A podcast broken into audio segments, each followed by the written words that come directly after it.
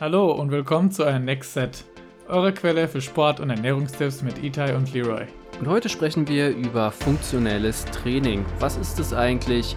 Was ist damit verbunden? Wie grenzt es sich vom normalen Kraftsport ab? Und welche Missverständnisse gibt es eigentlich mit dem Begriff? Bleibt dran und hört.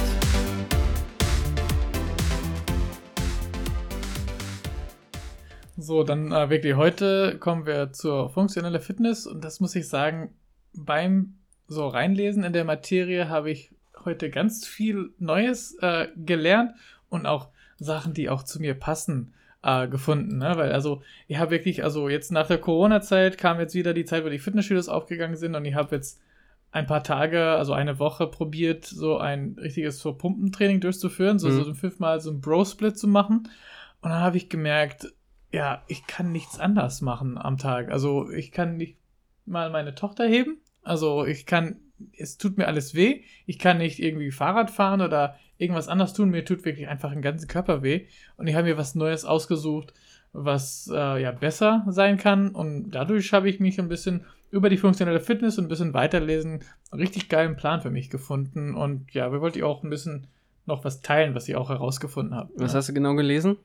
Äh, ich habe ein richtig gutes Buch. Ich habe gerade den Namen vergessen. Du weißt noch, wie er heißt. Äh, Boyle. Mi genau. Michael Boyle, glaube ich. ich weiß 100%, nicht mehr. 100% sicher bin ich mir nicht. Lass mich ganz kurz nachgucken, Itai. Ja, Äh, Michael Boyle. ja, Michael Boyle, so fortgeschrittene Fitness, Functional Fitness. Ne? Also da kam es richtig gut, ähm, ja, was da genau Fun- Functional Fitness ist, die Geschichte und ja, ein bisschen noch was zu denen werden wir auch heute alles noch ein bisschen besprechen. Ganz genau. Also das Ding ist ja mit funktioneller Fitness, wenn man es ganz starr übersetzt, ist es ja nichts anderes als Fitness, die einen Zweck erfüllt. Genau, also ein, Function auf Englisch, Zweck, genau. Ganz Also genau. funktionelle Fitness ist halt so eine Art so Klassifizierung des Trainings, die den Körper auf ja, reale Bewegungen und Aktivitäten, also diese Hm. Zwecken, äh, vorbereitet. Genau. Und jetzt äh, gibt es ja gerade irgendwie unendlich viele Missverständnisse, was diesen Begriff angeht. Also dass im Prinzip viele meinen funktionell sportartspezifisch. Ja, also funktionelles Training ist Sportart, äh, sportartspezifisch, das ist aber nicht richtig. Funktionell bedeutet einfach nur eine allgemeine Verbesserung in einzelnen Bereichen, die dann wieder sportartspezifisch mich besser machen. Genau.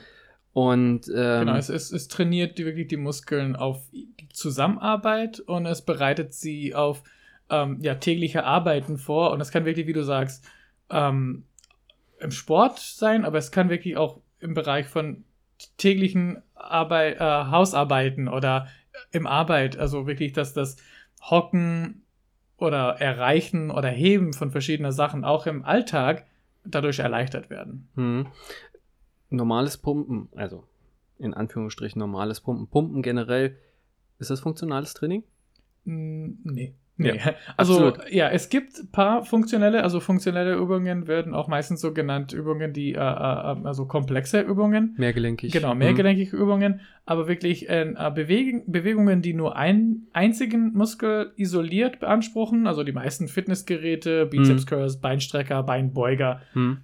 Die sind nicht funktionell, weil die halt isoliert wirken. Und wenn man von funktionelle Übungen denkt, denkt man von wirklich Ganzkörperübungen, die einfach mehrere Körperteile beanspruchen, vor allem Chormuskulatur Mhm. ist ein richtig großen, also die Kernmuskulatur richtig große äh, Teil davon hat. Ja. Hm. Boyle hat zum Beispiel in seinem Buch über funktionelle Fitness, fand ich ziemlich cool, stellt er drei Fragen, um funktionelle Fitness zu definieren. Also drei Fragen, die du dir stellen musst, um herauszufinden, okay, ist der Sport oder die Übung oder ist das funktionell schlussendlich? Und Ja. die erste Frage, die er stellt, ist quasi, wie viele Sportarten werden im Sitzen absolviert? Ja. So. Und dann denkt man nach und überlegt und Boy beschreibt zum Beispiel, eigentlich fällt ihm auch nur einer ein und das ist Rudern. ja. Außer also Langstrecken Couch sitzen, das kann ich richtig gut. Das äh, darf man auch nicht vergessen, das ist hochfunktional, absolut. Ja. Aber das Ding ist halt so, genau. Fahrradfahren, auch theoretisches Sitzen, aber nicht so wirklich, ist eher so balanciert auf so zwei Zentimeter zwischen den Beinen. Genau, das Ding ist ja, äh, jetzt müsste man sich wahrscheinlich die Frage stellen, wie ist genau Sitzen definiert. Ja. Sitzen ist wahrscheinlich wirklich irgendwie so 90 Grad in der Hüfte. Ja, Und die hast du ja schlussendlich auch immer nur, wenn dann kurzweilig einbeinig auf dem Fahrrad. Ja. Und dementsprechend kann man sagen, also das äh, Training oder Muskeltraining äh, in Sitzen für die meisten Sportarten eben als nicht funktionell anzusehen wäre. Ja? ja. Also ich, soll, ich kann schon mal nicht sitzen. Wenn ich irgendwie sitze, dann betreibe ich kein funktionelles Training. Das heißt, ich muss irgendwie auf Beinen, also auf zwei Beinen oder mindestens ein Bein stehen. Dann Ja. kann ich schon davon ausgehen, dass das, was ich mache, in irgendeiner Weise funktionell sein könnte. Ja. Das nächste Ding ist ja, dass er die Frage stellt, wie viele Sportarten finden quasi in einer starren Umgebung statt, in der die Stabilität von außen kommt. Jetzt könnte man wieder überlegen, nicht so viele. ja. Also wenn ich an der Maschine zum Beispiel trainiere, ähm, dann bin ich in einer starren Umgebung, wo die Stabilität von außen kommt, weil die Maschine mir ganz genau vorgibt, okay, wie mein Körper sich zu bewegen hat, um diese Bewegung auszuführen. Zum Beispiel Genau, eine Rudermaschine. Genau, sogar Kniebeugen an der Hackenschmidt. Also da Ja. verliert man auch, verliert man ganz viel. Also da fängt es dann halt an, dass, dass, dass, dass man sich die Frage stellen muss oder sagen kann, Maschinentraining ist nicht wirklich mehr funktional. Ja. Also äh, Da habe ich sogar wirklich immer so Streit mit meiner Frau, wenn sie fragt, ob ich für sie einen Trainingsplan schreiben kann, weil sie mag gerne an Geräten so isolierter trainiert. Ja. Dieser Booty Nicer Geräte, die es jetzt in Fitnessstudios gibt. Aber ich, ich, ich, ich sage eher, dass ich da, daran nicht vieles, also dass ich nicht davon vieles halte, ja, weil das einfach so voll unfunktionell und ja, okay, da kriegt man vielleicht am Ende des Tages einen runderen Po, aber Ja. am Ende, du bist nicht stärker, du bist nicht irgendwie, ja, es ist einfach nur fürs Aussehen. War da.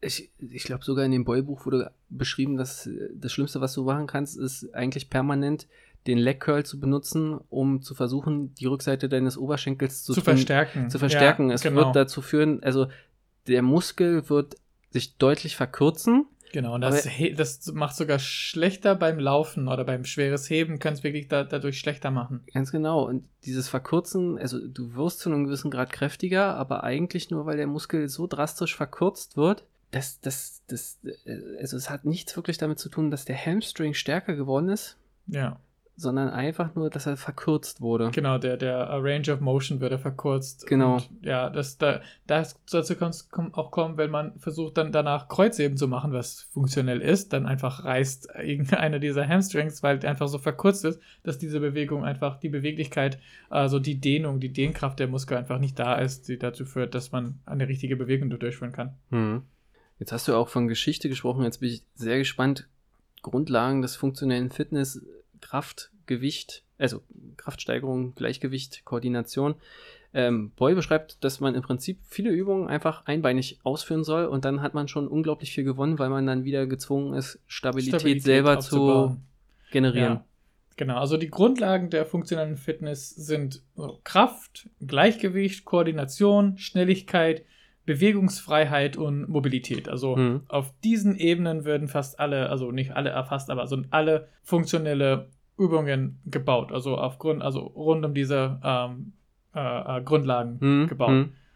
Äh, Ein wesentlicher Bestandteil des funktionellen Trainings ist das Core-Training, habe ich auch schon Mhm. erwähnt. Ne? Man braucht einen stabilen Core, so Bauchmuskulatur, untere Rückenmuskulatur, sodass man auch, wenn man eine instabile Lage hat, wie äh, einbeinig, Hm, kann man auch dadurch kompensieren, indem man einen starken Core hat und man schwingt halt nicht so viel. hm. Da ist ja das Ding, der mehr, den Mehrwert hat es ja im Alltag eigentlich, wir, wir brauchen ja den stabilen Core, damit wir überhaupt aufrecht stehen können. Genau. Das ist ein Muskel, was halt immer arbeitet. Ne? Also deswegen sagt man auch beim, beim, beim Core-Training könnte man auch theoretisch weniger, also kürzere Pausen machen, Hm. weil das ist ein Muskel, was sowieso immer im Anspruch, äh, also in Anspruch. Genau, jetzt ist ja aber das Problem, dass genau dieses aufrechte Stehen hauptsächlich durch die gerade Bauchmuskulatur stattfindet und die halt wirklich bei jedem, der aufrecht stehen kann, irgendwie vorhanden zumindest ist. Ja. Es ist ja wirklich mehr so die schräge, seitliche, also die tiefen Bauchmuskulatur, die, glaube ich, Boyle zumindest beim funktionellen Training meint. Genau. Und jetzt ist ja das Ding, wie komme ich an die tiefe Bauchmuskulatur im Training eigentlich ran oder wie kriege ich die am besten? Eigentlich vornehmlich sehr, also ich muss es irgendwie hinkriegen, meine Lendenwirbelsäule, meine Hüfte deutlich stabil zu halten und dann Ja. Rotationsbewegungen zum Beispiel zu machen. Genau. Also die, die seitliche Bauchmuskulaturen sind wirklich für die, für diese seitliche Bewegung auch zuständig. Genau, ja. Und dann gibt es, also zumindest aus, aus dem Oldschool-Bodybuilding so eine Möglichkeit, zum Beispiel die transversale Bauchmuskulatur, also diesen natürlichen Gewichthebergürtel, ganz einfach zu trainieren, indem du zum Beispiel einfach flach auf dem Rücken liegst und dann versuchst, den Bauchnabel so fest es geht einzuziehen Ein- ja. und Richtung Wirbelsäule einzuziehen. Also und dann dabei versuchst ganz flach über äh, die Brust zu atmen und dann einfach versuchst, den Bauch die ganze Zeit eingezogen zu halten, Ja. um dann halt wirklich, dann fängt die transversale Bauchmuskulatur an, richtig hart zu arbeiten. Oder also, ja, also tiefe Bauchmuskulatur werden auch durch so statisches Arbeiten, also Planks oder so, ist auch bekannte, ganz bekannte Übung, was da, was, was da gemacht wird, um die, diese tiefe Bauchmuskulatur zu trainieren, ne? Mhm. Genau. Äh, noch ein bisschen so zu, zur Geschichte. Hm. Äh, die funktionelles Training ähm, hat seinen Ur- Ursprung in der Re Rehabilitation, also in Mhm. Reha und äh, Physiotherapie, Chiropraktiker haben damals ähm, diesen Ansatz verwendet, äh, häufig um Patienten mit Bewegungsstörungen neu zu schulen.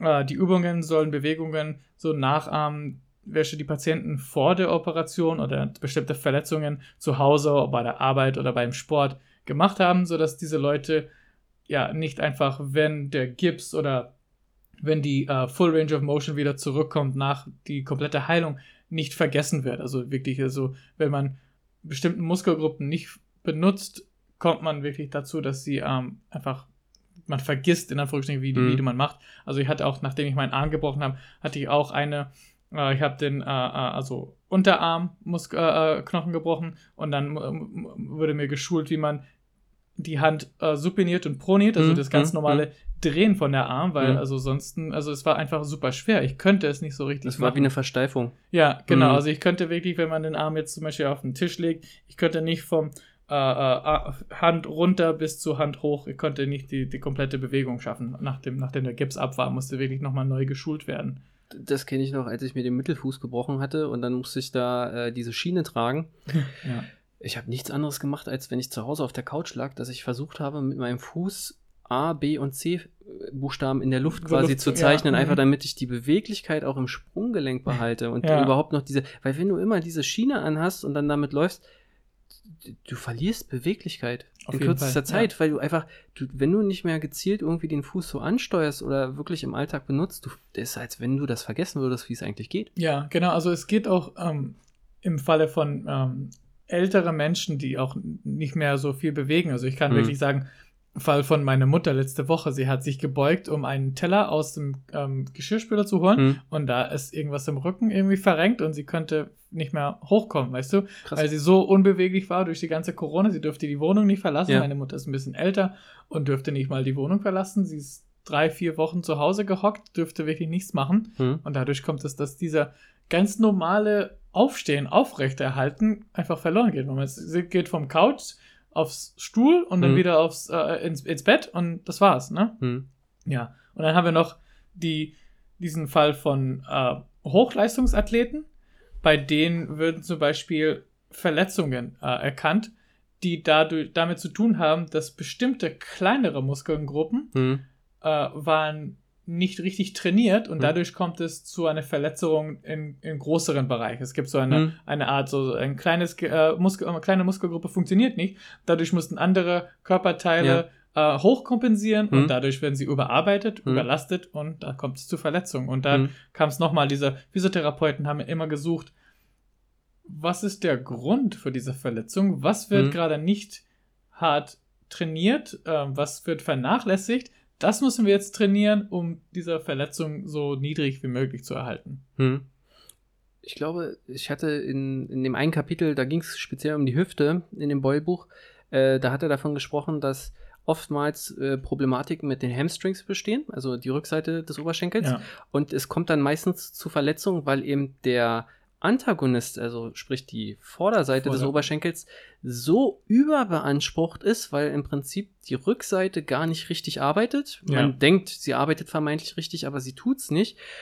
Dass es dann im Endeffekt durch die Überbeanspruchung des Antagonisten zu einer Verletzung des Agonisten kommt. Ja, genau. Also ist genau, äh, was du sagst. Also ähm, die, die, die Kraftdefizite waren wirklich in dieser äh, Bauchmuskulatur, die tiefen Bauchmuskulatur oder die Hüftstabilisatoren Mhm. und wie du sagst, die Hamstrings und die Schulterblätter äh, zu, Zurückzieher. Dabei dieser schwachen Muskelgruppen haben zu einer Überlastung der größere und stärkere und die, die, die antagonistische Muskulatur geführt, die einfach ja zu viel überkompensieren mussten. Und dann, mhm. wenn man sowieso im Hochleistungssportbereich ist, den man auch die ganze Zeit seinen Körper ja, hochleistungsbeansprucht, hm. dann ja, kommt es auf jeden Fall zu mehr Verletzungen. Die Schulterblattfixatoren, die sind ein ganz interessantes Thema, weil da gibt es immer wieder Fälle, dass die Leute kommen äh, und zum Beispiel über Schulterschmerzen klagen oder, ja. oder, oder Nackenschmerzen oder Verspannung im oberen Brustwirbelsäulenbereich. Ja.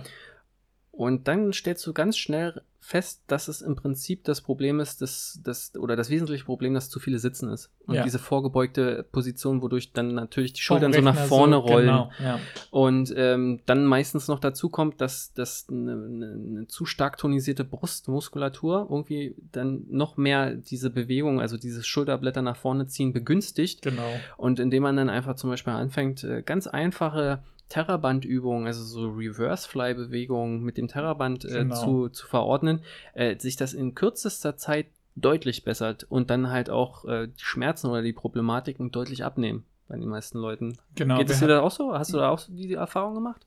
Also bei mir kam noch keiner wirklich dazu, hm, aber okay. also ich habe es auch noch mal so gelesen. Also mhm. wir haben ein bisschen jetzt schon ein bisschen angegriffen wegen die so trainieren auf instabile Lage, mhm. aber funktionelle Training heißt halt noch ein riesiges Thema ist das ähm, ja, Gleichgewicht in dem Sinne von Gleich, Gleich, Gleichgewicht am Training. Also zum ja. Beispiel für jede ein Übung, wo man zieht, musste hm. man mindestens eine Übung auch noch drücken. Hm. Und das gilt für jede Muskelgruppe. Also hm. für jede Antagoniste, für jede also Bewegung von die Seite A muss die antagonistische Bewegung auch noch gleich viel gemacht werden. Ja. Weil sonst kommt es wirklich, wie du sagst, also man sieht es auch ganz oft, Leute im Fitnessstudio, die einfach voll ungleichmäßig trainieren und dann hast du die Leute, die entweder zu viel Brust trainieren und mhm. dadurch haben sie diese Rollen der Schulterblätter nach ja. vorne, die Schulter nach vorne. Oder wir haben Leute, die nach, also zu viel Rücken trainieren und dadurch haben sie dieses voll nach hinten zeigen, dass sie wirklich so fast zu Hohlkreuz kommen, ja, ja. Dass, weil die Rückenmuskulatur einfach so stark zieht, dass sie einfach nach hinten gehen. Und genau das wird nochmal im funktionellen Training gemacht, sodass nochmal, wie gesagt, die Verringerung der ähm, Verletzung Gefahr ist. Mhm, mh. Ja. Was, was, welch, welches Trainingsequipment siehst du geeignet, um funktionelles Training zu unterstützen? Ja, genau. Also wie gesagt, das Training besteht übrigens aus Übungen, bei denen der Trainierer ähm, so Ungleichgewicht hat und wir versuchen unser eigenes Körpergewicht als Widerstand zu benutzen, indem mhm. wir halt äh, einbeinig oder ja. instabil äh, stehen. Äh, die Programmstellen die Athleten also gewollt in so instabile Lage und dafür braucht man wirklich nicht so viele Sachen, außer kleine instabile äh, oder labile Unterlagen. Mhm. Man hat auch dadurch ein bisschen so Gymnastikball. Wenn man darauf mhm. sitzt, ist schon der ganze Chor beansprucht, sonst fliegst du mhm. raus. Mhm. Mhm. Ähm, du hast die Slings, äh, Therapiebänder hast du auch schon erwähnt. Ähm, Gibt so Sandsäcke, die auch, da muss man auch so ein bisschen zu einer Seite halten uh, Slash, Sloshpipe oder hm. Waterpipe, hm. kennt das? Ich weiß nicht, ob es mal probiert hat, damit so eine Kniebeuge zu machen hm. und das Wasser, das immer in, in, der Mitte bleibt, super schwierig. Ähm, ja, und dann hast du noch so ein bisschen kleinere äh, Geräte, äh, die auch im Alltag im Fitness benutzt werden, also Kettlebells ähm, Langhantel oder Kurzhantel, die dafür auch, man macht auch einseitige Übungen. Hm. Man kann zum Beispiel einseitigen Kettlebell Swings machen. Man kann äh, Bankdrücken mit nur einer Hand, also mit nur einer Seite äh, oder das gleiche mit äh, Kniebeugen kann man auch zum Beispiel so Skater Squats oder Pistol Squats, wer hm. das schafft, auch hm. noch machen. Hm. Alles führt dazu, dass man wirklich ein, in einer instabile Lage, dass auch die tiefe Core-Muskulatur damit arbeiten. Hm. Was glaubst du, wie wichtig ist ein gut austrainierter Gluteus? Also eine gute, eine gute Po-Muskulatur? Ist es ganz wichtig, aber es hängt auch davon, welche Teile. Also, wie gesagt, mhm. äh, vorhin habe ich erwähnt, wenn zum Beispiel der, der Gluteus medius nicht gut trainiert ist, mhm. da kommt es wirklich zu Hüfteschmerzen kommen ja. oder zu, zu Rückenschmerzen kommen ja. oder zu, zu äh, Probleme in der, äh, beim Laufen, weil einfach diese, ja, der Körper einfach instabil in diese normale Lage kommt. Mhm. Ja. Mhm zu äh, instabile Lage und Trainingsequipment ein bisschen über die Trainingsprinzipien. Äh, jetzt kommen wir noch zu so Mobilität und Flexibilität, hm. ähm, was das überhaupt ist. Also ich finde zum Beispiel, was ist der Unterschied zwischen Mobilität und Flexibilität? Weißt du das? das eine ist halt, ich, ich habe eine Beweglichkeit, die einfach mir ermöglicht wird, weil ich sag mal wirklich alle Muskeln irgendwie das richtige Zusammenspiel haben und dadurch halt diese Beweglichkeit zustande kommt. Mhm.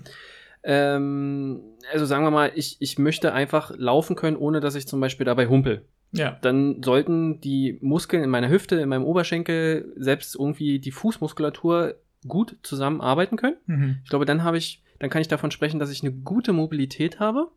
Und Flexibilität ist ja nun wirklich, oh, ich weiß nicht mehr wie, also irgendwann habe ich mal die genaue Definition gelernt, aber es war im Prinzip, dass ich mein, dass ich Ansatz und Ursprung von Muskeln auf eine Art und Weise zusammenbringen kann. Ich glaube, ich glaube, da gehst du ein bisschen zu tief rein. Also ganz einfacher gesagt, also die unter Flexibilität versteht man die Dehnfähigkeit der Muskeln und der und, und Sehnen. Also Ja. wie gut sie sich voneinander äh, äh, also ziehen und wieder äh, zusammenziehen Ja, können. ja. Äh, also im Aktionsgebiet von eines Gelenks, also Ja. was du sagst, von Ansatz bis zu Ende. Ur Ursprung, hm? Und die äh, Mobilität definiert man wirklich, wie beweglich ein Gelenk ist. Also das Gelenk an sich. Äh, und gute Möglichkeit, zum Beispiel zu gucken, ob äh, man gelenkig, äh, also ja, also ob man flex flexibel ist oder mobil ist, ist zum Beispiel äh, im Falle des Fuß, äh, Sprunggelenks. Ja. Ne? Ähm, man sitzt auf, äh, auf dem Boden oder auf dem Tisch, so wo wo die, wo die Beine in der Luft sind und streckt man die Beine raus Hm. und dann kommt so noch ein Physiotherapeut oder ein Trainer oder ein Trainingspartner und zieht das, äh, die Füße nach oben, sozusagen, das Ja, äh, also ja. Fuß, äh, Fußspitzen Richtung Körper. Hm? Hm? Und wenn es dazu kommt, dass die äh, äh, äh, äh, Zehspitzen wirklich zu Körper zeigen, Hm. bevor es zu ziehen an einem ähm, Wadenmuskulatur ist, Ja. dann ist man mobil in dem Gelenk. Ja. Und wenn man wirklich da schon ganz am Anfang merkt, dass die äh, äh, Wadenmuskulatur dagegen zieht, dann ist man, da muss man auf die Flexibilität arbeiten. Und da kann man wirklich merken. Also wenn man merkt, okay, irgendwann stoppt die Bewegung, Ja. aber meine Muskeln sind noch nicht angezogen, dann bin ich unmobil und ich muss daran arbeiten. Und wenn ich die, die Bewegung schaffe, nicht mehr schaffe, weil die Muskeln schon Mhm. so hart angezogen sind, dann muss ich an die Flexibilität. Also eine entspricht das, die Mobilität des Gelenks des Bereichs Mhm. und das andere wirklich die Dehnfähigkeit der Muskeln. Die Erinnerung kommt zurück, genau. Und es gibt vordefinierte Bewegungsbereiche für jedes Gelenk. Genau, und wenn das ich ist quasi diesen im vordefin- riesigen Buch, wo genau, es genau, wenn ich diesen sogar in diesem.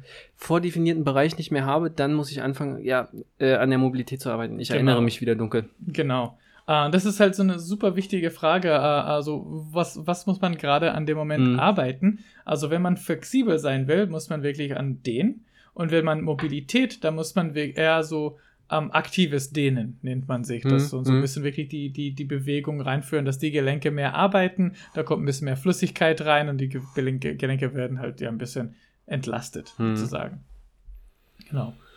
Ähm, ja, dann kommen wir noch mal so, so ein bisschen so zu Therapie des Muskelgewebes, haben wir schon ein bisschen gesprochen, dass es kommt wirklich ursprünglich aus dem, aus dem Physiotherapie Hm. und das versuchen also wirklich äh, Leute ein bisschen äh, Verletzungen zu vermeiden oder so auch mal neu zu schulen und die Muskelgewebe kann auf verschiedene Weise, Weisen behandelt werden. Ne? Also in allen Fällen werden chemische Reaktionen als Reaktion auf Druck äh, entstanden Hm. provoziert und diese Therapieformen können mit Krafttraining äh, verglichen werden. Also man redet wirklich, also man kann wirklich so Massage Hm. Hm. fast so wie Krafttraining äh, äh, bezeichnen. Also wirklich, wenn man richtig gutes, gute Masseur hat, der Mhm. wirklich weiß, wo zu drücken ist und wie hart und wie er genau diese Stelle äh, äh, entlösen kann oder Mhm. so, so Mhm. eine Reaktion auslösen kann, hat man auch danach Muskelkater. Ich weiß nicht, ob du schon mal so richtig Ja, ja. Tiefgewebe-Massage hat. Ja. Danach fühlt man sich, also äh, direkt danach fühlt man sich geil, wie nach dem Training. Mhm. Und am Tag danach fürs Alter, was hat dieser Typ mit mir gemacht? Ne? Ich Hm. sterbe. Hm. Ähm, und das ist wirklich, also durch eine Art äh, Massage oder sogar beim, beim Training kann man die Muskelphase sogar anders aufbauen und verbessern. Also man hat eine bessere Qualität an Muskel, Muskelfasern in den Muskel. Also man Mhm. wandelt sich dieser ähm, unangeordneten Typ 3 Kollagenfasern in so ein richtig krassen, äh, angeordnetes, starkes, kräftiges Typ 1 Kollagen. Und dann durch Massage und Training kommt man wirklich dazu, dass nicht nur die Muskeln stärker werden, sie werden auch einfach einen besseren Muskeltyp werden. Okay, das wusste ich nicht. Ja, ist richtig äh, cool. Ich, ich, ich bin echt fasziniert gerade, weil doch einiges, also gerade was diesen funktionellen Fitnessbereich angeht, muss ich definitiv mich noch tiefer in die Materie einlesen. Ja, das ist super wichtig. Ich habe es mir, wie gesagt, Mhm. äh, am Anfang, ich habe ganz viel gelesen und ich fand's, boah, ist das cool. Hm, Ähm, vor allem für so Alltag, äh, äh, äh, Trainer, äh, Trainierende, ähm, finde ich super wichtig, dass man ähm, zum Beispiel an diesen Rest Days ein bisschen funktionelle, leicht funktionelle Mhm. Übungen macht. Wirklich, weil, wie, ich, wie wir schon erwähnt haben, man braucht keine schwere Hantel, um irgendwas Funktionelles zu machen. Man kann wirklich theoretisch was von zu Hause aus ein komplett funktionelles Training durchführen an einem Rest Day. Das könnte wirklich fast als den Erholungstraining sein, weil da braucht man wirklich nicht die Muskeln mega hart beanspruchen und Mhm. komplett auseinanderziehen. Ganz leicht zu Hause mal machen. Auf irgendwie eine unstabile Lage zu Hause, wenn man irgendwas doofes so hat, so reicht wirklich auf ein relativ festes Kissen einbeinig zu stehen und da versuchen wirklich auch einfach einbeinig zwei, zwei Minuten stehen zu können. ja. Ganz leicht. Genau. Könnte man dann quasi, du hast ja jetzt diesen Punkt der Massage angesprochen, geht da auch dieses, ich sag mal, Faszien Mobility Foam Rolling, geht das so mit da in die Richtung, dass man damit das erreichen könnte zu Ja. einem gewissen Grad, weil machen wir uns nichts vor, klar, professioneller Masseur, cool, aber muss man Zeit mitbringen, muss man Geld mitbringen? Ist es, Ja. eine, ist es eine reelle Alternative, das übers Foam, Foam Rolling zu machen? Rolling, genau, ist eine richtig geile Sache. Es wird auch sogar als Massage für die Arme bezeichnet. Hm. Ähm, ja, weil es einfach und kostengünstige Therapieform ist, die heutzutage in fast jedem Fitnessstudio zu finden Mhm. ist. Also ich glaube, sogar wirklich bei dem John Reed, wo ich trainiere, gibt es eine Faszienrolle, die man einfach benutzen kann, um eine Selbstmassage zu machen. Oh geil, benutzen die dann alle? Ja. Geil. Ja, aber es ist immer noch, äh, es ist besser als gar nichts. Ne? Also Ja. diese Faszienrollen, die, Mhm. die sind auch nicht unbedingt günstig, aber Mhm. ist besser immer noch 20 oder 50 oder sogar 100 Euro einmal zu bezahlen, als jede Mhm. Woche zu einer Massa äh, Massage zu gehen. Äh, und der Physiotherapeut Mike Clark war zum Beispiel der Erste, diese, die diese Selbstmassage mit der Foam Roller im Sport und Physiotherapie eingeführt hat. Und dabei ist die Technik relativ selbsterklärend. Also man sitzt auf die Rolle, man benutzt die Rolle und benutzt sein eigenes Körpergewicht, um Druck auf dieser schmerzende oder verhärtete Muskelgruppen auszuüben. Ne? Hm. Und man rollt so ein bisschen und man findet so wirklich so einen Punkt, wo man wirklich merkt, da tut es genau an dem Punkt Hm. weh, da ist so ein Knoten drauf. Ja. Und man rollt so ganz langsam, ein bisschen hart, jeder, jede Rolle, jeder Wiederholung sozusagen, bisschen härter, Hm. bis es fast komplett rausgeht. Und man merkt das auch danach, fühlt man auch sich wie neu. Also ist genauso gut wie, wie eine Massage. Äh, wenn man auch, da braucht man aber auch ein bisschen Geduld und ein bisschen auch können, was, was mein Körper ist, also ein Hm. bisschen Körpergefühl haben, Hm. wo genau sind die Muskeln, was ist ein guter Schmerz, was ist ein schlechter Schmerz, nicht, dass ich irgendwas auch doch dabei zerstöre. Ne? Ja. Äh, und diese Form dieser Rollen findet heutzutage man in verschiedene großen Formen und Härtegraden und sogar Beschaffenheiten. Also ich weiß, das war unser im unser Fitnessstudio ist sogar eins aus Holz. Und ich Hm. habe es mal probiert zu machen und es tut ordentlich weh, aber danach fühlen sich die Beine ein bisschen ähm, ja, weicher, witzigerweise an, ähm, was ganz cool ist. Ne? Ähm, Ich mag die Lacrosse-Bälle sehr gerne, weil du sehr punktuell damit da arbeiten kann man kannst. richtig punktuell, ne? Also, Mhm. Mir passiert es ganz oft, wenn ich zu, zu schwer drücke oder so, dann habe ich so eine Verspannung im, im Schulterblätterbereich Hm. und dann tut es mir richtig gut, wenn ich da mit dieser kleine Ja. Foambälle oder äh, Lacrosse-Bälle oder da gibt es sogar ähm, Die Golfbälle? Golfbälle, Mhm, genau, kann man mhm. auch sogar benutzen. Also es ist wirklich, es ist gar nicht dafür geeignet, aber man kann es super benutzen, weil es ja geiles Gerät ist. Hm. Genau. Aber äh, nochmal zu dieser Beschaffenheit, genau, dabei gilt, je härter der Schaumstoff oder der Stoff, desto stärker die Massagenwirkung. Hm, Also es ist, genau. Man muss aber leicht anfangen. Also nicht direkt die härtesten nehmen, weil das ist die beste Wirkung. Hm. Langsam ran. Es wirklich hängt davon ab, Alter, Trainingszustand und sogar die Ziele von dieser Form, was Ja. man haben will. Genau. Okay, krass. Genau, dann werden, wie gesagt, diese Knoten äh, ausgelöst und man fühlt sich einfach wie neu. Ähm, wann, wie oft und wie lange die Foam Rollers eingesetzt werden sollten, äh, ist nicht genau klar. Mhm. Also es gibt so verschiedene Richtlinien, aber also grundsätzlich ist diese Therapie sowohl vor als nach dem Training wirksam.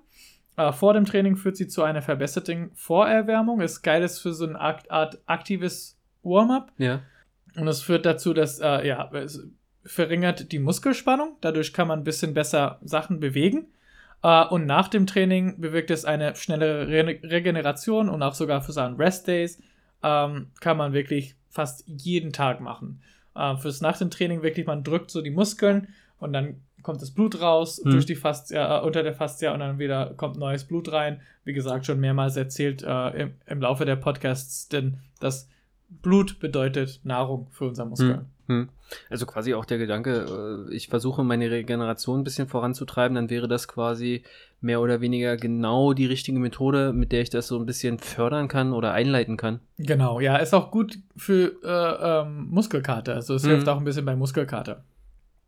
Genau. Kommt dann zwar wahrscheinlich auf die Schwere des Muskelkaters an. Genau, ja. Also Hm. ich finde es zum Beispiel, wenn ich meine Beine komplett zerstöre, tut es mir manchmal weh, auf dem Bauch zu liegen, weil ich da, dadurch werden auch die, die, die, die Vorderbeinmuskulatur äh, an, berührt.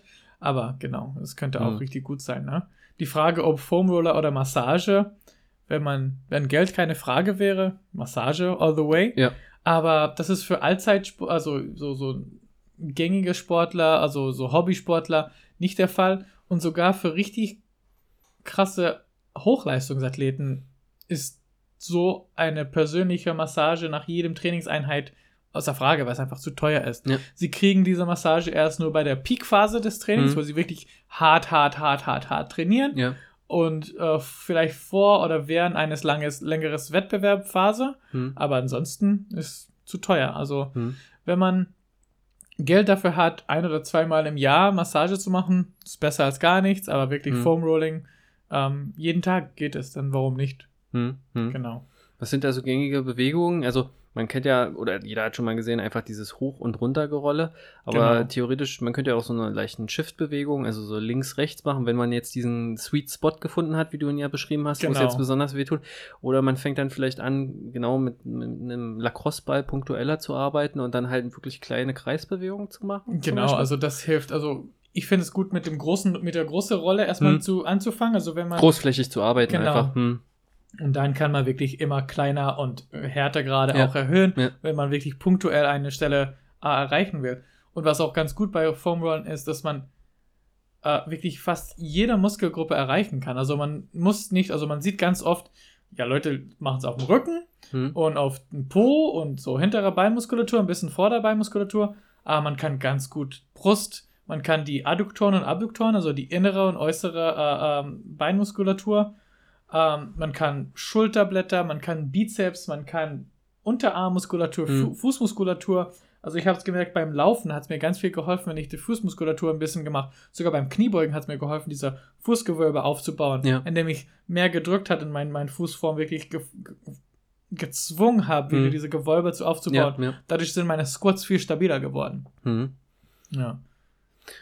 Ich habe angefangen jetzt äh, gerade in der Corona-Zeit ein bisschen mit Yoga.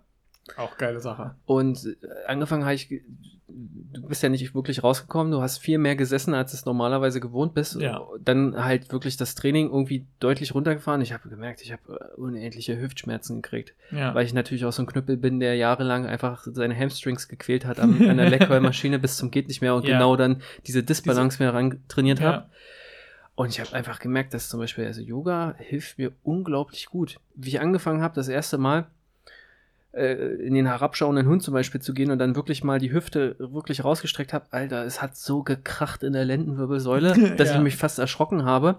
Aber danach habe ich mich so viel besser gefühlt und auch der Hüftschmerz war einfach weg. Genau. Und- das ist wirklich dieser ähm, ganz bekanntes aktives Dehnen Ja. sozusagen. Man Ja. bewegt sich, aber man zieht noch ein bisschen an den Muskeln. Es ist auch ein geiler Ort, auch warm zu werden. Mhm. Also äh, heutzutage gibt es auch ganz viele, die einfach ein bisschen, äh, ganz viele Yoga-Übungen als aktives Dehnen in, Ja. in ihren Aufwärmen einfach ja, herabschauen. Den Hund ist einer der Stapel äh, äh, Warm-up-Moves sozusagen. Ich mache das jetzt auch, also so einige Yoga-Bewegungen, also herabschauender Hund, Cobra, dann äh, gibt es noch den Krieger. ja. Die mache ich jetzt immer als festen Bestandteil meines, meines Warm-ups, wenn ich so 10, 15 Minuten mich vor dem eigentlichen Training warm mache.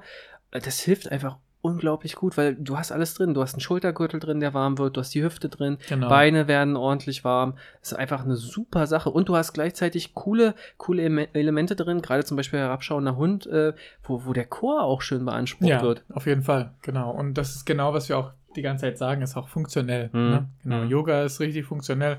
Ähm, Pilates, solche Sachen, Ja. alles, was wirklich diese äh, Ganzkörper-Instabil, Stabilität bearbeiten, äh, super wichtig. Genau. Ähm, und dann so noch eine Sache, wenn wir schon so, wir haben ein bisschen so, so über aktives Dehnen, aktives Mhm, Warm-up. Jetzt gehen wir über die statisches Dehnen. Und da gibt's ganz viele so Misconceptions, Sachen, die Leute ab und zu mal hier und her gehört und in diesem Buch wird's auch richtig gut beschrieben. Hm. Ähm, weil statisches Dehnen ist wirklich so ein klassisches Beispiel von einer unendlichen Diskussion der Wirksamkeit bestimmter Verfahren in Bereichen des Kraftsports. Also manche sagen das und andere sagen das. Ähm, lange Zeit wurde das als die beste Aufwärmemethode äh, im so Bereich der so 60, 70er Jahren äh, angesehen. Mhm. Und dann in den 80er Jahren fand man heraus, dass das Dehnen vor einer Belastung zu einer deutlicher Verringerung der äh, Muskelleistungsfähigkeit führt Hm. was dazu führte, dass komplett statisches Dehnen außerhalb der, also komplett so gebannt wird. Also Ja. keiner hat's gemacht. Ja. Wir wollen jetzt Leistung reinbringen, also vor allem für Leistungssportler. Deswegen sollte man jetzt nicht dehnen. Ist Oh. gar nicht gut. Okay. Hm. Ähm, dennoch hat aber statisches Dehnen ähm, in unterschiedlichen Zeiten vor oder nach dem Training eine, eine Berechtigung. Ja. also die meisten Trainer oder Trainierenden setzen statisches Dehnen nach dem Training an Hm. ähm, was nicht so gut. Das hat auch ihre Nachteile, weil äh, Stretching nach dem Training scheint nicht die Flexibilität zu verbessern. Wenn die Mhm. Muskeln schon warm sind, sind sie dehnbarer. Ja. Und ja, okay, du kommst ja tiefer, aber wenn du wieder kalt bist, hast du nichts, nichts gewonnen. Hm. Vor allem, es gibt auch, ähm, das habe ich nicht gerade im Buch gelesen, aber das habe ich auch gehört und mehrmals gehört, dass nach Krafttraining, starkes Krafttraining, man zieht die Muskeln mehr auseinander Ja. und man äh, vergrößert diese Reiße, die entstanden sind, Ja. diese Mikrorisse Hm. ähm, in den Muskeln und was dazu führt, dass er eine längere ähm, Regenerationszeit hat und es ist komplett unproduktiv. Ähm, deswegen sollte man das vielleicht nicht so machen, wenn man wirklich so Dehnung, äh, statisches Dehnen machen möchte, das äh, äh, um, um die Flexibilität zu verbessern, sollte man das auch als, als an kalten Muskeln machen. Ja. Äh, und eine gute Möglichkeit ist es wirklich statisches Dehnen vor dem Training zu machen Mhm. ganz äh, leicht äh, und dann das Folgen mit dynamischen Übungen zum, zum Aufwärmen. Ah, okay. Also statisches Dehnen, Flexibilität arbeiten, ja. dynamisches Dehnen, also sta- äh, äh, um, um aufwärmen zu sein Ja. und dann könnte man wirklich anfangen mit dem Training. ah, Für die meisten Leuten ist sowas ein bisschen schwierig, weil es sehr zeitintensiv ja. ist. Deswegen, ja, wie dem Foam Rolling einfach so ein Off-Days machen. Erstmal den, dann rollen und Mhm. dann reicht es für den Tag sozusagen. Also hat eine gute Möglichkeit, ein bisschen die äh, äh, Flexibilität und nachher ein bisschen Regeneration rein. Hat man immer noch ein bisschen was gemacht, besser als gar nichts.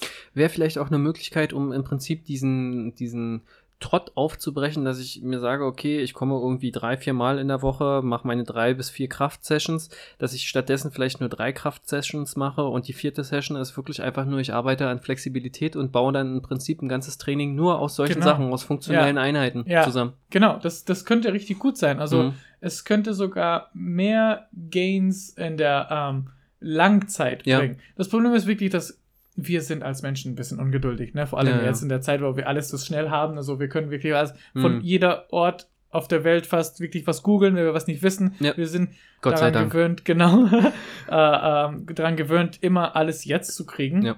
Aber wenn man ein bisschen mehr Geduld hat und wirklich versucht man wirklich auf die Fitness-Ebene, nicht nur auf das gut Mhm. aussehen, aber das Fitness-Ebene, das Gesundsein, ähm, wie funktionieren die Muskeln in Zusammenarbeit, in dem ganzen Körper und nicht nur große Bizeps, große Brustmuskulatur, krasse Beine, Sixpack, wirklich das Ganze als, als Fitness-Leben sieht, also Fitness-Lifestyle sieht, ist es fast wirklich besser, wie du sagst, es einfach eine Trainingseinheit runter zu regulieren. Ja. Ähm, kannst sogar mit einem fast noch äh, ein, ein leichtes Joggen oder so eine Art Cardio noch äh, einbinden, dass man wirklich einen kompletten Körperbild hat, welches ähm, gesund und stark und stabil ist. Ja. Ich muss auch nochmal sagen, ich habe was Falsches gesagt vorhin, habe gerade gemerkt, ähm, wichtig ist es, wenn man ein, an, an einem Off-Day oder allgemein ähm, vor dem Training statisches Dehnen machen will, ist wichtig, erstmal zu rollen. Ah, okay. Nicht als letztes, weil Grund dafür ist, wenn man die Muskeln, Fasern als, äh, als, als, Fäden äh, sieht, wenn du, ja, sagen wir so, du hast so ein Kabel und da ist ein Knoten drin Ja. und du ziehst es, was Ja. passiert? Der Knoten wird kleiner, aber dann kriegst du es nie mehr auf. Es wird wirklich, also du, du verkürzt sozusagen die Ja. Muskeln. Und das ist das Gute, wenn man darauf rollt. Erstmal rollen, die Muskeln ein bisschen entspannter machen, dieser Knoten ausro äh, ausrollen und äh, äh, Lösen. Ja, Hm. lösen, Hm. dann erstmal ein Stretchen. Also das, äh, genau, wollte ich mich nochmal korrigieren, bevor ich irgendwas Falsches sage. genau. Ja, und das ist es wirklich. Also wirklich, ich kann empfehlen, Rollen und den an Restdays zu machen oder Mhm. wirklich sogar, wie du sagtest, einen Tag weniger in der Woche zu trainieren.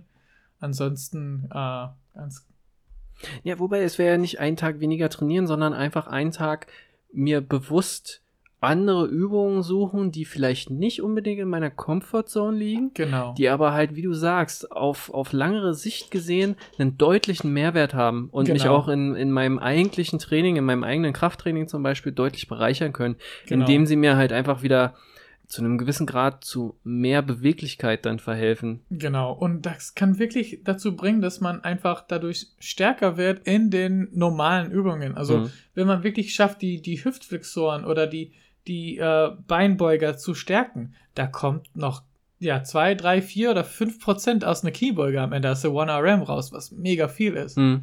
Ja, Ich glaube, das hat auch im Powerbuilding oder im, im, im Powerlifting deutlichen Einzug erhalten. Also man sieht auch wirklich, Ja. dass die ganz schweren Jungs vor ihrem Training alle auf der Rolle liegen. ja, auf jeden Fall. Also dieses einfach nur, ich komme ins Training, mache mich vielleicht fünf Minuten warm und gehe direkt an die Gewichte, das sieht man eigentlich immer seltener. Also es Ja. ist schon wirklich mehr so Common Sense geworden, dass die Leute verstanden haben, ich komme um diesen gewissen funktionellen Grad oder diesen funktionellen Part in meinem Training nicht drum herum. ja, genau. Also, ich kann so viel wie ich will, das skippen, skippen, skippen, skippen. Hm. Aber irgendwann wird eine Stagnierung kommen und ohne diese leichte Funktionelligkeit äh, meines Ganzkörpers würde ich das einfach nicht mehr schaffen. Im Idealfall kommt nur ein Stagnieren. Im schlimmsten Genau. Fall kommt halt Verletzung. irgendeine Verletzung, irgendwas, irgendein Zwicken, irgendein Zwacken irgendwo im Körper, wo man sich dann immer die Frage stellt, ey, ich mache doch so viel Sport. Wie kann Wie das kann sein? das eigentlich Ja, sein? Ja, du machst halt zu viel. äh, Genau, Im zu viel oder, oder im Gegensatz zu wenig von, von, von das Wichtige. Ne? Es gibt Ja. sogar Leute, die äh, ja 200 Kilo äh, Kreuzheben machen können, aber wenn sie irgendwas vom Boden heben, tut es irgendwie nochmal den Rücken weh. Hm, weil sie ähm, nicht daran gewöhnt sind, die, die Bewegung immer richtig zu machen. Oder die können das doppelte Körpergewicht im Lattzug ziehen, aber immer noch keine Klimmzüge schaffen. Also das Hm. ist wirklich, Hm. man, man muss auch wirklich denken, ja, okay, die arbeiten, die Hauptmuskeln sind gleich, aber Klimmzüge musst du wirklich im Ganzkörper stabil sein und du musst deinen Bauch festhalten, sonst schwingst du hin und her Ja. wie ein Verrückter. Ne? Ja, ja. ja. Äh, Klimmzüge sind ein schönes Beispiel. Das sehe ich auch ziemlich oft, dass im Prinzip es ist einfach nur oftmals ein Hängen an der Stange und sich ein, ein, ein Hochziehen irgendwie. Ja, die Schulterblätter bewusst zurückzuziehen Ja. und runterzuziehen, damit dann wirklich auch die Delta-Muskulatur mitarbeiten kann an der Zugbewegung, an der Stabilisierung der Schulterblätter. Das sieht man häufig, also nicht sehr häufig. Ja, eben. genau. Vor allem, wenn Leute zu mir kommen, zum Beispiel so einen Trainingsplan und sagen, sie wollen unbedingt so Klimmzüge schaffen. Ich gebe auf gar keinen Fall irgendwie, äh, ähm, äh, es gibt diese Assist-Geräte, diese Klimmzüge mit Den- Assist. Den, also den die- Lat-Pull, den Lat-Pull-Down und sowas, nee, den, oder? den, das Gerät, wo man Klimmzüge macht, aber man hat so das Gewicht, was dich nach oben drückt. also mit der Unterstützung, Klimmzug mit Unterstützung. Genau. Hm. Ähm, Mache ich nie. Ich sage lieber so mit einem Widerstandsband oder so. Echt, ja? Okay. Weil nur mit einem Widerstandsband hast du auch dieses Gefühl, dass du den ganzen Körper auch beanspruchst. Weil vor allem mit einem Widerstandsband, Ja. wenn du ein Widerstandsband am Knie oder am Fuß hast, wenn du nicht stabil hältst, dann fliegst du nach vorne. Also die Füße gehen Ah, nach okay. vorne hoch. Hm. Und bei einem äh, Assist-Gerät Mhm. mit diesem äh, Unterstützung, dann Mhm. kannst du ganz leicht schimmern, wenn du kurz einmal deine Hüftreflexoren hochbringst und dann Mhm. kriegst du noch Mhm. mal Schwung Mhm. und du hast, ja, es, wie gesagt, du, welche Übung wird beim Sitzen ausgeführt und das ist genauso Mhm. eine. Ja. Okay. Äh, ja, gebe ich dir vollkommen recht. Ich habe nämlich ganz gerne immer äh, den, den, den unterstützten Klimmzug an der Maschine schon mit aufgeschrieben. Einfach um, aber das, da muss man das differenziert sehen. Das ist dann meistens bei, also ich, ich gucke mir immer ganz gerne erstmal an, wie hängen die Leute Wie an der Stange. Leute, da, ja. da siehst du, kannst du schon viel ablesen. Und wenn das Problem wirklich Kraft ist, an sich aber eine Körpergrundspannung vorhanden ist und Ja. du dann quasi mit ein bisschen Körpergewicht wegnehmen siehst, okay, das wird ein guter Klimmzug, mache ich das ganz gerne mit der Maschine. ja. Einfach Mhm. um dann halt sukzessive, progressiv Kraft aufzubauen. Wenn aber quasi selbst beim Hängen schon klar wird, okay, es fehlt sogar an der Körperspannung, es fehlt an jeglichem Gefühl Hat kein Körpergefühl, genau. für, für den Klimmzug, dann hast du vollkommen recht, dann sollte das lieber mit einem Band gemacht werden und komplett äh, erstmal diese Grundspannung, dieser Grundspannungsaufbau im Körper, die richtige Haltung einzunehmen, das erlernt werden. Ja. Absolut. Genau, ja. Weil dann genau, man muss, glaube ich, differenzieren, kommt jemand und der will den, den Klimmzug von Grunde auflernen oder kommt jemand, der sagt, und du guckst dir dann an und der zeigt dir, okay, er kriegt zwei oder drei Klimmzüge hin oder sie kriegt zwei oder drei Klimmzüge hin und das funktioniert und es mangelt schlussendlich nur an Kraft. An Kraft, genau. Und dann könnte man auch wirklich so ein bisschen Latzug oder Ja. andere Geräte machen oder sogar so probieren, so die drei oder fünf mit ein bisschen Zusatzgewicht äh, zu machen, dass man ein bisschen stärker wird, die Muskeln stärker werden. Genau, ja, auf jeden Fall. Ich habe für mich gemerkt, dass mein Booty scheiße ist. Ja, du brauchst diese Booty Ich- Master ich- Übungen. Ohne Witz, also das, das, ich muss wirklich sagen, ich, ich war lange, lange Zeit verzweifelt, weil mein, meine Oberschenkel sind, glaube ich, ganz gut. Die sind Mhm. kraftvoll. Das funktioniert. Also eine stabile Kniebeuge. Kreuzheben geht auch irgendwie, aber ich habe dann halt gemerkt, mein Problem war immer, wenn ich längere Zeit gesessen habe, jetzt in der Corona-Zeit habe ich es besonders deutlich gemerkt, Alter, mir tat die Hüfte weh und ich habe es nicht verstanden. Warum? Okay, ja. Und dann habe ich einfach, glaube ich, für mich irgendwann identifiziert, es muss der Hintern sein. Weil die Oberschenkel sind, glaube ich, relativ, also meine Oberschenkel sind relativ kräftig, mein Rückenstrecker ist auch ziemlich kräftig. Weil das Problem war bei mir, beim längeren Sitzen, ich habe keine Schmerzen im unteren Rücken gehabt, ich habe auch keine Schmerzen im Oberschenkel gehabt. Es Ja. war wirklich irgendwo in der Hüfte, hat irgendwas nicht gestimmt. ja. Und seitdem ich dann zum Beispiel angefangen habe, wirklich intensiv Hip Thrust zu machen, Das, ja. ist es besser geworden. Und dann vor allen Dingen nicht nur Hip Thrusts mit beiden Beinen auf dem Boden, sondern ein Bein in der Luft. Genau, mit einer Langhantel auf der, auf der, auf die Hüfte. Wo, wo wir wieder bei diesem Punkt sind, halt wirklich bewusst diese Instabilität mit reinzubringen. Ja? Genau. Mein, mein, mein, also das Bein, was jetzt aufgestellt ist und die Seite des Gluteus, die jetzt quasi äh, die Stabilität generieren muss, muss auch ein bisschen Stabilität für die andere Seite mit generieren, damit die Hüfte eben nicht knickt in dieser Bewegung. Genau. Und es hat unglaublichen Mehrwert. Also seitdem ist das auch wirklich deutlich besser geworden, wenn ich längere Zeit sitzen muss, dass, dass einfach nicht dieser Hüftschmerz bei mir entsteht. Ja, auf jeden Fall. Ja.